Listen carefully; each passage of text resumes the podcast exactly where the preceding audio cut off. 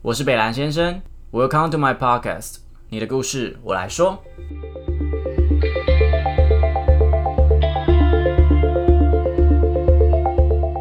Hello，大家好，我是北兰先生。那我今天要分享一件我最近特别有感触的一件事情哦。那可能身边最近就会有朋友问我说，哎。哎，我现在刚毕业，然后我赚个两万三万，可能快到四万，会不会很少？还是说，哎，我是不是草莓族？我一直换工作，一直离职，这样子是不是会被人家看不起等等之类的？或是有人会跟我说，哇，天哪，我可能辛苦工作了好久好久，可是我连一栋房子都买不起，不用讲台北，你可能连基隆还是哪里南部、中部可能都买不起，就是。现在是一个非常辛苦的年代，我可以这么说啊。所以，尤其是我，当我听到上一代的长辈跟我们说：“哎，我们这代的年轻人不知道吃苦，不知道耐劳。”我说，我觉得特别的不开心。我就会觉得，哎，我们明明就是不同的世代，呃，我们拥有是不同的出发点，为什么可以这样比较？所以，我就很想跟他们讲说：“那你们手机 Apple 都自己装啊，超级厌世。”其实很多有钱人，可能我们跟他们花同样的努力跟时间，但是他就是变得有钱了。那其实就是差在你有没有在风口上，因为风口上的猪都会飞。我之前看过一本书叫《艺术》，那艺术其实就在讲说所谓时势造英雄这件事情，就是说，哎，通常有钱的人，他们都是在某一个时机点，然后可能是移民过去啊，或者是他们是在，特别是在哪个年代，然后他们从事什么样的行业，然后他们就一夜致富，然后甚至你可以去查一下全世界好了，前前百大首富，他。他们其实是都会有一些类似的特征的。那像我住在台北西门这个区域附近，然后前阵子我就在跟我的房东闲聊，这样，然后他就跟我说，他当初其实小时候，哎，不是啊，青壮年的时候，他也很努力工作啊，像我一样，然后可能赚了好几几百万几桶金之后，他就投资了这一栋。大楼这样子，然后那时候他才花六百万吧，然后现在好像是几亿多，所以后面就变成他都在收房租。那你说这个靠我们要怎么跟啊？就跟不到啊。所以当今天有人跟你说啊，你们这个世代，我们这个世代，你就请他闭嘴，或是不要听。如果他是长辈的话，就不要听，因为这些话都非常的不公平。今天要跟大家介绍的这本书也是跟这些东西有点相关性的，叫做呃一流的人如何保持巅峰，有两位曾经都是在他们自己的业界内第一名的人，然后所写出来的书。那其实当初我买这种书也是因为我想要让我自己永远都在最好的状态，这样我可能才可以跟上别人啊。里面有一句话非常的经典，就是我们活在所有惊人表现都很正常的世界。我看到这句话的时候，我非常的就是讶异，但是又觉得嗯，好好有道理，又是觉得有点难过，就是好累哦。我们现在真的好累哦，资讯量太大了，然后什么东西都要会。比如说我就是一个行销，可是我同时要会 PS AI，我可能又要会一些程式语言或是一些线上。的线下的媒体各种我都要学，就觉得我天呐，然后我领的薪水好像再怎么赚也赚不赢那些所谓上个世代的有钱人。就努力变成是一件不能再拿来说嘴的事情，就是你本来就该努力，你不努力的话，你怎么跑也跑不赢那些赢在起跑点的人。而且大家也知道，AI 技术一直在进步。那机器人有一天会取代一些基础的工作，所以现在每一个人其实都要用加倍力气来争取那一口饭吃。我们变得必须得比以前还要再拼命。可是不管是我们的薪水啊，或是长辈们，或是下一代们对我们的一些评价，就是觉得我们好像没有那么厉害，我们好像很草莓等等之类的，很想挥他们一拳，对不对？那今天要介绍的这本书《一流的人如何保持巅峰》，其实就要告诉我们。每一个人都一定会有在自己一个所谓最好的状态，但是呢，那些很厉害的人，其实他们是可以一直维持这样的状态。那到底要怎么办到呢？来，让我一一为你揭晓。因为我知道你一定是对自己的，比如说目标或是工作有所期待，你才会想要听这一集的 podcast。那我可以跟你们说，这一集整个知识含量是非常非常的庞大。因为我那时候在看这本书的时候，我就发觉是他把我以前看到了很多工作术。提升自己工作生产力的那些东西，整合起来变得非常非常精华的，所以我真的很推荐你们继续听下去。如果你们对自己是有所期待的话，你们一定可以来这边拿到你们想要的一些资讯的。好，第一点就是活用你的压力哦，老生常谈，当然每个人都知道，有压力一定会成长，什么脱离舒适圈啊，突破自我啊，一定要有这些东西，我们才有办法挑战极限啊，突破记录等等的。所以。压力这件事情，其实大家早都知道，但怎么好好的活用压力？因为有时候如果你压力太大，其实人也是会垮掉的。因为其实当我们人的身体经历到所谓的压力这种感觉的时候，我们身体会产生两个东西，一个是炎症蛋白，另外一个是皮质醇的一个荷尔蒙，他们会告诉身体说：“Oh my god！” 这次的工作专案太累啦，我们不行啦。那可能我们现在的身体没有办法承受这样压力，我们就要让身体去组成更强大的心理状态啊等等，去抵抗这次的压力。可是呢，有时候可能如果太强烈的话，我们的身体会直直接进入衰竭的状态，就是无法承受那样压力，然后就直接关机。你们应该很蛮常有这种时候的。所以，我们到底要怎么去所谓平衡这样子的压力是很重要的。人的知识是由神经元的这种脑细胞组成的。其实，当我们遇到一件新的东西的时候，我们的神经会去连接另外一个细胞，那它中间那个线会很薄、很细、很脆弱。你会随着你不断的练习，然后它会慢慢的变得越来越厚，然后让连接变得越来越强，甚至到最后你可能都不用意识到就可以直接做出来，像是绑鞋带一样。但是如果你今天让一个完全没有学会怎么绑鞋带的小孩，让他在一分钟内就要学会的话，那压力其实对他来讲是非常大的。如果他们接受不了这样子的压力的时候，他们会直接放弃。所以，我们必须找到那些勉强可完成的任务，稍微的超出你能力范围，才可以让这个成长是一直在往前前进的，而不会整个是揠苗助长的。所以，有时候为什么我们人就是不想做哪些事情，或是觉得很懒，那是因为身体在触发一个机制，是保护自己不要进入压力太大而产生的那个衰竭状态，所以让自己啊，我不想做，我不想做。所以，解决方法就是，其实如果你今天有很大的目标，你要把它拆解成一个小小小小的挑战，一关一关的突破，所谓的勉强可完成的挑战，这样其实也对你呃心理状态也是觉得，哎，其实我们是慢慢在完成，我是有个成就感，我不会失落感这么大，然后同时对我们人体的荷尔蒙的产生或者是知识上面的学习都是很有帮助的。压力的妥善使用，其实就是拆解你的大目标，然后慢慢的从小目标去突破。但有时候可能又觉得那个小挑战其实对我们来讲压力也是很大的。那这时候你就必须要记得一件事情，就是休息。我们必须要在我们的骆驼倒地之前，在那前几根稻草暂停刹车。对，休息是为了走更长远的路。OK，真的是老话，但是很多人其实做不到。像我以前，其实在休息的时候是会有非常大量的罪恶感。我觉得这有点生病了，就是工作到有点发疯。就是既然你在休息，你还会觉得自己怎么可以休息啊？可能钱赚不够多，我这个年纪不应该休息，我凭什么休息？可是人是必须得休息的，这是你一定要知道的事情。或是有一些人，他们可能不善于转换状态，就是可能呃下班了，可是脑袋都还在想那些呃我的专案啦，我的预算多少啊，然后导致在家里的时候，他其实没有办法马上进入休息状态。所以这件事情是要练习的。我觉得休息比专心工作还要难好几倍。这对我来讲是这样，因为我本来就是一个。要工作的时候，我可以非常专心的人，但是我无法脱离那个工作状态，到完全的好好休息。可是如果不休息，你怎么有体力继续好好工作呢？其实这是一个很简单的道理，但是呃，对啊，我也花了好久时间去说服自己这样。可是其实休息啊，它不是只是为了呃恢复体力或者是放松心情等等之外，虽然这些很重要，可是它还有一个更厉害的东西是在控制潜意识的那一集，我有提到。潜意识其实对我们人整个人非常的重要，包括如果你要提升你的工作生产力的话，潜意识的控制跟沟通是你一定要学习的。潜意识的能力很大，但是它通常运行的时间，就是它在工作的时间，它是在你休息的时候，你发呆的时候。如果你现在像我现在很专心在录音，我的潜意识就在所谓的呃潜伏在里面，它并没有出来很活跃在工作。但如果我今天发呆，就像呃。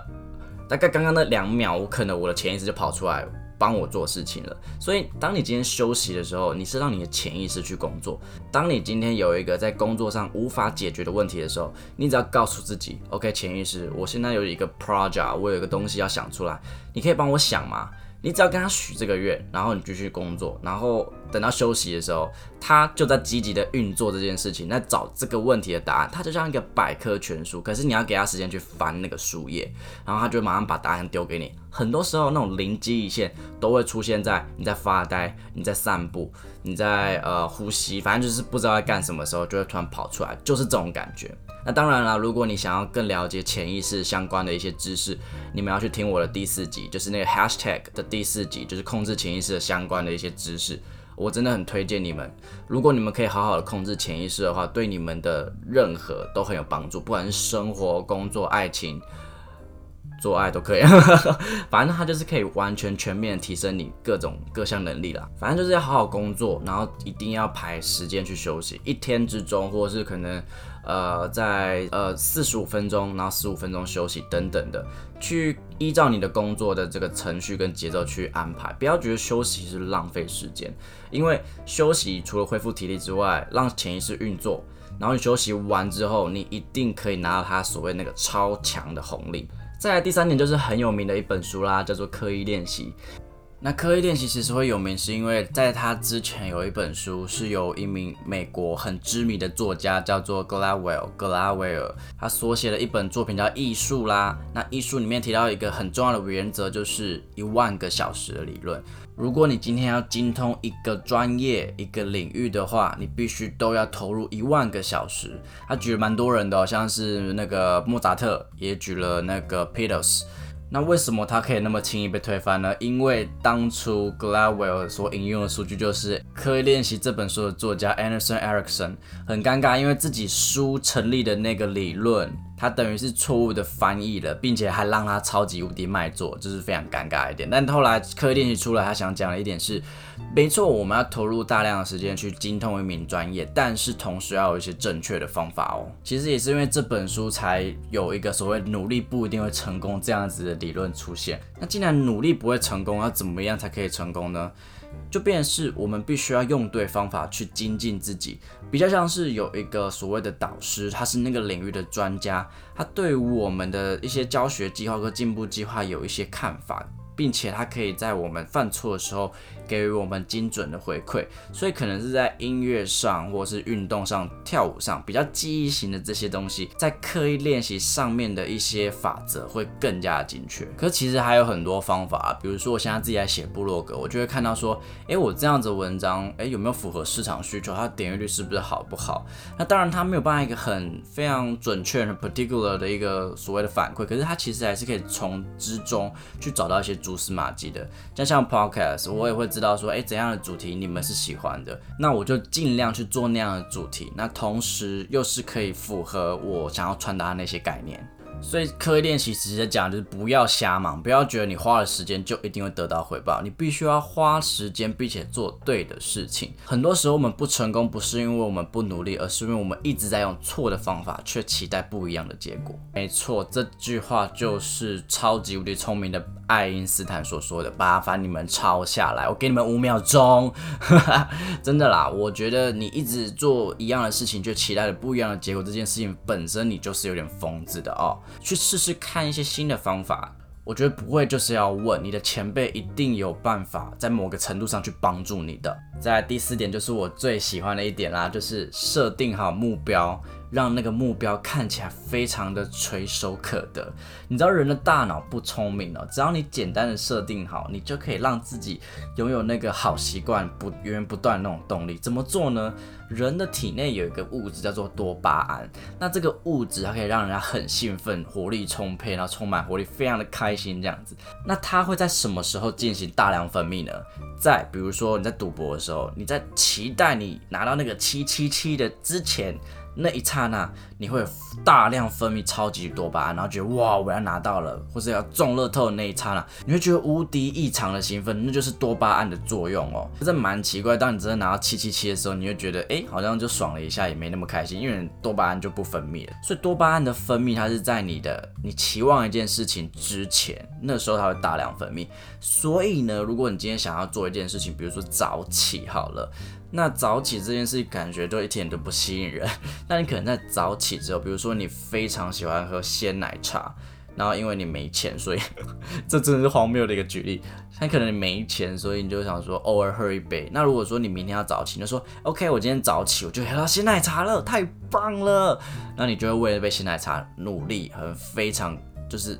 用尽全力就要起来，就为了那杯鲜奶茶，而且你会有非常大的动力，因为多巴胺正在帮助你。我觉得那种目标导向、非常擅长呃完成任务的那些人，他们对于多巴胺的使用一定是非常的熟练，所以不如从现在开始，你在你的每一个小目标的背后去设定一个你非常想要的奖励。所以你费尽了千辛万苦之后，你就会得到那个甜美的果实。我觉得你就会非常有动力去完成每一件事情，也可以让你的表现一直都是顶尖的哦。再第五点就是，其实刚刚有提到的潜意识，那潜意识的功用真的非常强大，我还是很推荐，不是叶配，就是很推荐大家去听我那个从控制潜意识的那一集，潜意识的能量很大。那它当然会有一些实用的法则，比如说它很容易把我们每一个人说的话当真，甚至它无法分别所谓我现在很很努力在想象的一件事情跟真正跟真正发生的事情，它其实是没有办法分别的。所以这就代表，其实所谓的吸引力法则、秘密那本书讲的那种心想事成都是真的。像是星座啊，虽然很多时候我们都说，哎。我不信星座，那都是怪力乱神。可是其实他在讲的东西是一种催眠的效果。如果我今天一直跟你说处女座就是应该完美主义者，就是应该要洁癖等等的。就算你不是，但是你的潜意识一直在照样吸收这样子的资讯，而你就是可能真的是会成为那样子的人。所以可能直销团队他们其实很擅长使用所谓的潜意识催眠这件事情。他们很常就会说，在镜子前面说：“我好棒，我很帅，我是第一名，我会赚奖金，我今年业绩会多少？”其实那是有用的哦，那不是一种很疯狂的行径，只是他们的呃所谓的上面的上线，他们很很知道怎么样去启动人体的一些开关，像是多巴胺。我觉得他们一定很擅长，而潜意识绝对是他们不可或缺的一个关键。那关于潜意识的一些学问，我觉得 TED 上面有一个非常有名的一个演讲，非常有名哦。他是那个 Carol Derek，他在讲 The Power of Nugget，就是所谓的海美的力量。他说，芝加哥有一个高中是学生，他们如果有一些呃，比如说课被当掉，那那门的成绩，他其实会打的成绩不是所谓的 fail 或者是什么不及格等等，他是会写 not yet，就是所谓的还没过。那其实很多的所谓的潜意识在我们小时候会被写入，所以成绩在上面写的所谓的失败或是 fail。跟所谓写 nugget，其实对小孩子是有非常大的影响的哦。一个是写哦，你就是烂，你就是失败；一个是写你还可以再努力，你一定可以成功，只是你还没到而已。那 Carol Derry 也指出说，这样子的思维模式其实影响着小孩子，甚至到我们长大了，还是深深的藏在我们的潜意识之中。它分为两种的思维，一个叫做固定型思维，一个叫做成长型思维。那所谓的固定型思维，就是觉得哦。你觉得你就是这样，你不会再成功了，你就是肥啊，你就是肥啊，你就是丑啊，还是什么？你完全无法改变未来，因为你就是这样子的人。那这样子的小孩，他偏向对自我会有一些怀疑啊，等等的，甚至他们为了要让自己表现好，他们可能会投机取巧，可能在考试的时候进行作弊。那长大之后会做什么，大家都知道啦。我们政府官员在干嘛？你们自己看得很清楚吧。而成长型思维的学生，他们不是觉得自己的能力是可以成长的，所以他们会努力参与在每一次次的活动之中，让自己提升，让自己进步。因为他们觉得我还没，我只是还没，我只是需要一个对的方法，我只要修正之后，我还是很厉害的。你就看到说，光两个字，一个叫做 not yet，一个叫做 fail，这两个字的差别，对于我们的影响其实是非常的巨大。不管在年收入上面，甚至是待人处事上面，或是生活、爱情，blah blah blah，潜意识的能量真的很大。请你们答应我，你们一定要去了解什么叫潜意识，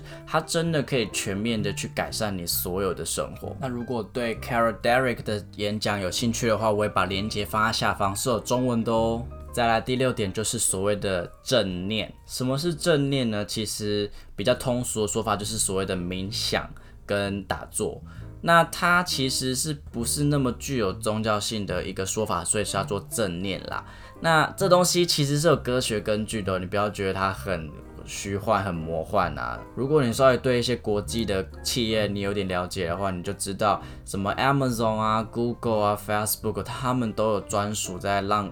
员工正念的一个区域，就是打坐区。其实国外有非常大量的研究，甚至是我看过的书籍，我觉得我看过的书。不少啦，毕竟我大概一年可以读个五十本左右。只要是跟工作有关系的，或是个人的传记，或是成功有关系的，每一个人，我是说每一个哦，每一本书都提到他们在正念上得到的效益，真的是非常巨大。那这个有科学性的东西。有这个根据的东西，它到底讲是什么呢？你有没有一种经验是，明明你今天都待在家，你就躺在床上，你什么事也没做，你还是觉得哇，天哪，我好累哦，一定有这种感觉过吧？其实，在《最高休息法》这本书里面有提到，我们大概会有七十趴的能量都是被一个叫做大脑暗能量，所谓的 default 模式所消耗，就代表说你根本就什么事都没做，然后它就是会一直在把你的力气吃掉，很干哎，真的是莫名其妙。那正念其实它是可以有效的去减少那个能量的消耗，因为。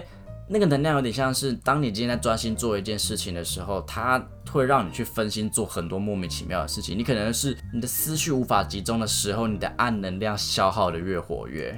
哎，经过大脑断层有发现，当有正念冥想那一群人，他们的大脑的前额叶皮质中间的一些灰质特别的老实坚固，或是说怎么讲厚吗？灰质对于我们人体的一些，比如说智商或者思绪能力的一些处理，它。就是在负责那一块的功能啦，所以正念除了可以让我们减少暗能量之外，它可以让我们更专注于一件事情。那正念的好处真的真的非常多。那其实最基本的一个方法就是你专注于呼吸，然后每天去练习。那当然有专门的书籍啦，我这边大概讲一下，就是说，呃，我每天睡前的时候大概会花呃大概一分钟。刚开始是一分钟，现在可以到五到十分钟，然后你就坐在呃，就像打坐那种模式这样子，然后就听着你舒服的音乐，不要是那种什么 Taylor Swift 或是什么 Rihanna 会让你动次动次那种音乐哈，就是你坐在那边，然后呢，你尽量把你的注意力跟精神力放在 吸气跟吐气，呃，刚开始一定会分心啦，就是你可能吸了一口气，你就在想，Oh my God，昨天。遇到的那个男生女生好可爱还是什么的，吐一口气又想到说哇，我的主管又要叫我做什么专案了。这些想法你都不要去抗拒，这些都是正常的。你需要靠练习去慢慢的专注于当下。所以这时候你就告诉自己，OK，我要回来喽，北兰先生，你要记得你在呼吸，你在吸气、吐气，继续去持续练习，你就会发现。哎，我真的实施大概一个月之后，我的精神状况有非常大的改善，甚至我在冥想的时候，我觉得我的脑袋非常的有种阳光照，然后很舒服，不会很热。就是觉得我不会形容，请你们自己去试试看。那关于这样类的书籍其实非常多，你们都可以去查询看看。那那种高级企业的外商，Google、Amazon 那些人都在做的事情。如果你今天也是一个追求顶尖表现的人，我们凡事都要先从模仿开始。所以我觉得他们做了，你是你是不是也可以试试看呢？那最后一点也是最重要的啦，也就是一个讲到不知道该怎么讲的一件事情，就是睡眠啦。那睡眠其实牵涉的东西非常多，它可能会牵涉到我们的疲劳感、焦虑，然后肩颈的僵硬啊，或是一些细胞的生长跟新陈代谢。皮肤柔软，脸部的肤质抗老化，甚至我觉得很严重的是，它会影响我们记忆的存取。当你们今天忙了一整天，或是你今天在学习、你看书等等之类的，那它会在那些所有的资料，它会在你睡眠的时候，然后存进去一个地方。那如果你今天的睡眠不够充足的话，它就会遗失掉，所以就会变成所谓的健忘症。所以如果今天睡眠品质不好，或是不乖乖睡觉的人，其实引发阿兹海默症的几率是非常的高的哦。那睡眠也会影响我们激素的分泌，所以有人说要早睡嘛，你才会生长激素才会高。那你像我以前就是不太爱睡觉，所以就长到那么矮，没错。对我就是有点厌食，然后可能还有一些，比如说排出脑袋废物之类的。其实睡眠的好处真的太多了，所以当然啦，我有一本书叫做《最高睡眠法》，它有告诉我们怎么样睡会更好。大概跟大家讲一下，就是说今天呃，我们每个人都很忙嘛，这我知道，就是我知道你们每个人都有自己的任务，可能要顾小孩，可能要。约会可能要工作等等之类的，所以呢，这本书它在提到的是，如果我们没有办法增加我们睡眠的量，我们去维持睡眠的值，怎么样去维持这个值呢？就是呢，把刚开始的九十分钟睡好。为什么是九十分钟呢？全世界最厉害的睡眠医学都在 Stanford 大学里面。那他们指出，人在刚开始那九十分钟，你只要睡好，基本上你后面的那一些睡的时间，一定也会是一个很好的状态。所以，如果你今天没有那么多时间睡觉的话，请你把你前面的九十分钟的质量睡好。里面提到的方法，比如说让自己在睡前的时候去冲一个热水澡，让体温升高。然后让你的入眠比较顺利，当然它有它的原理，在我这边都不太赘述。那其中里面它有提到一个很特别的是，你有多清醒，你的睡眠品质才会多好。所以它有很大一个篇幅在教你们怎么去让自己的早晨是清醒的哦。比如说睡前起来之后马上开灯哦，因为我房间没有窗窗户啦，所以我必须得这么做。那其实日光是有帮助你睡眠起床的哦。那或是呢，你的脚是完全不要穿鞋子。然后直接去踩地板，然后让那个温度去刺激你的那个细胞，然后就会让你是整个是哇天呐，早安那种感觉。那我觉得这本书会这么成功，原因是因为它是两位曾经很顶尖的人，但是因为呃中途可能有一些事情的干扰，让他们。自己无法再提供一个顶尖的表现，那他们当然对于这件事情很不习惯，所以他们去研究各个领域可以拿到的一些资源，让自己的表现一直在维持顶尖这件事情，甚至是做一个突破。那里面采用的书籍非常的多，哦。以我本人看过的书，我就看到，比如说原子习惯啊、控制潜意识、最高睡眠法、最高休息法、刻意练习、快思慢想、艺术。然后不花钱读名校 MBA 这类书籍的一些影子，甚至可能还有更多。那我觉得这本书真的很值得大家去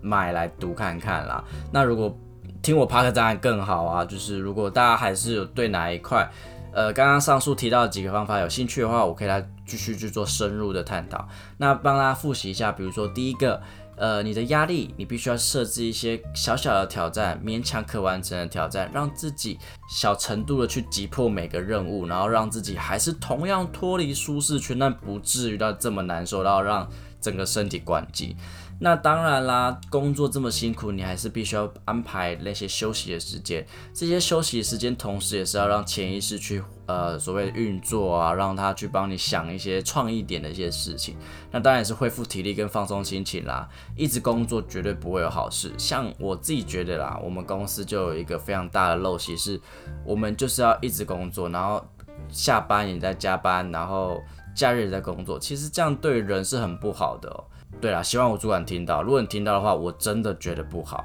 因为如果一间公司的制度需要靠到每个人加班，然后说或是随随时都要 on board，这真的是莫名其妙。而且我最近听到我们家年年终没有发很多，更生气。好啦，然后再来第三点就是刻意练习。那刻意练习其实有非常深厚的学问啊。那简单来说就是你必须要找到。呃，一个方法去修正你的所有的错误，甚至那个人要提供呃一个很有策略性的策略，让你去慢慢的进步，用对的方法，用同样的时间，然后创造最大的效益，这才是有用的哦，不是你白白花一万个小时，你就会变得超人什么的，甚至可能因为用对方法，不用一万个小时就能达成。那再来就是多巴胺的一些控制嘛。那多巴胺其实很简单啦，这个在原子习惯中其实有提到说，关于习惯的养成都是用多巴胺去促使的。比如说，在每一件你想要做事情的后面都要绑另外一件奖励。比如说，你就永远就一直在想着，如果你今天要有曼妙的身材、六块肌，你就必须得要呃努力的健身。当然，健身很累，每个人都知道，真的是需要一些苦心。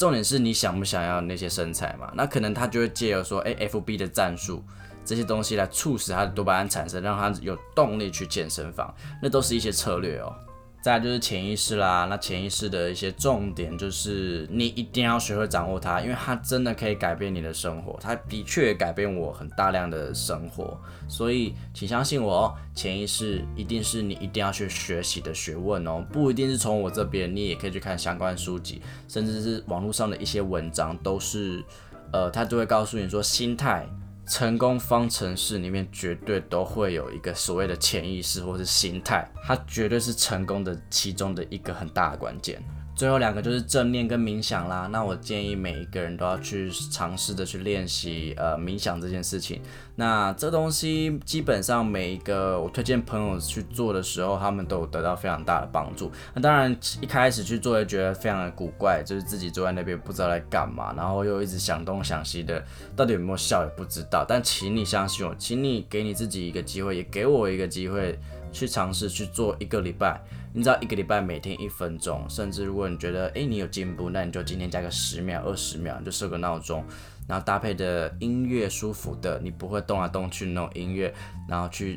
呃试着去专注于呼吸，你一定会得到一个全然不同的体验，而这可能是我用说的或是文字都无法让你体会的事情。睡眠要好好睡觉，所以现在是三点五十一分 A.M.，所以我也觉得我该睡觉，不然我讲了这么多冠冕堂皇的话，就我自己却做不到，感觉蛮失败的。那我知道现在大家会来听我这集 Podcast，也是对自己有所要求。我希望大家一定要知道一件事情，就是休息真的很重要。甚至有人说，只要你好好的运用压力跟休息之间的一个平衡，你可以找到这个两个最佳的平衡点的话。你的成长是无限大的。那休息真的是需要勇气。那在今年或者去年，因为疫情的关系，每个人可能工作停摆啊，或是没那么顺遂，或是无法做自己想要的行业。比如说我一些旅行业的朋友，或是空姐朋友，我都想跟你们说声加油。但这样子的休息，或是片刻的一个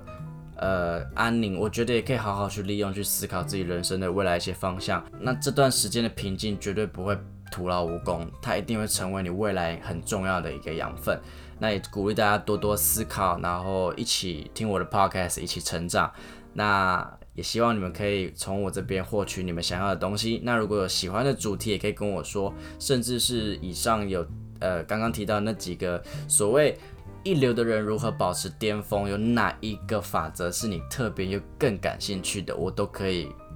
为你们再开一集来讲。但你们要听，还要分享，不然我就倒闭。一直情绪勒索啊！改天我来讲一篇关于情绪的，好了，因为我前阵子也是因为情绪有问题，所以我特别去研究了情绪，还有一些心理学。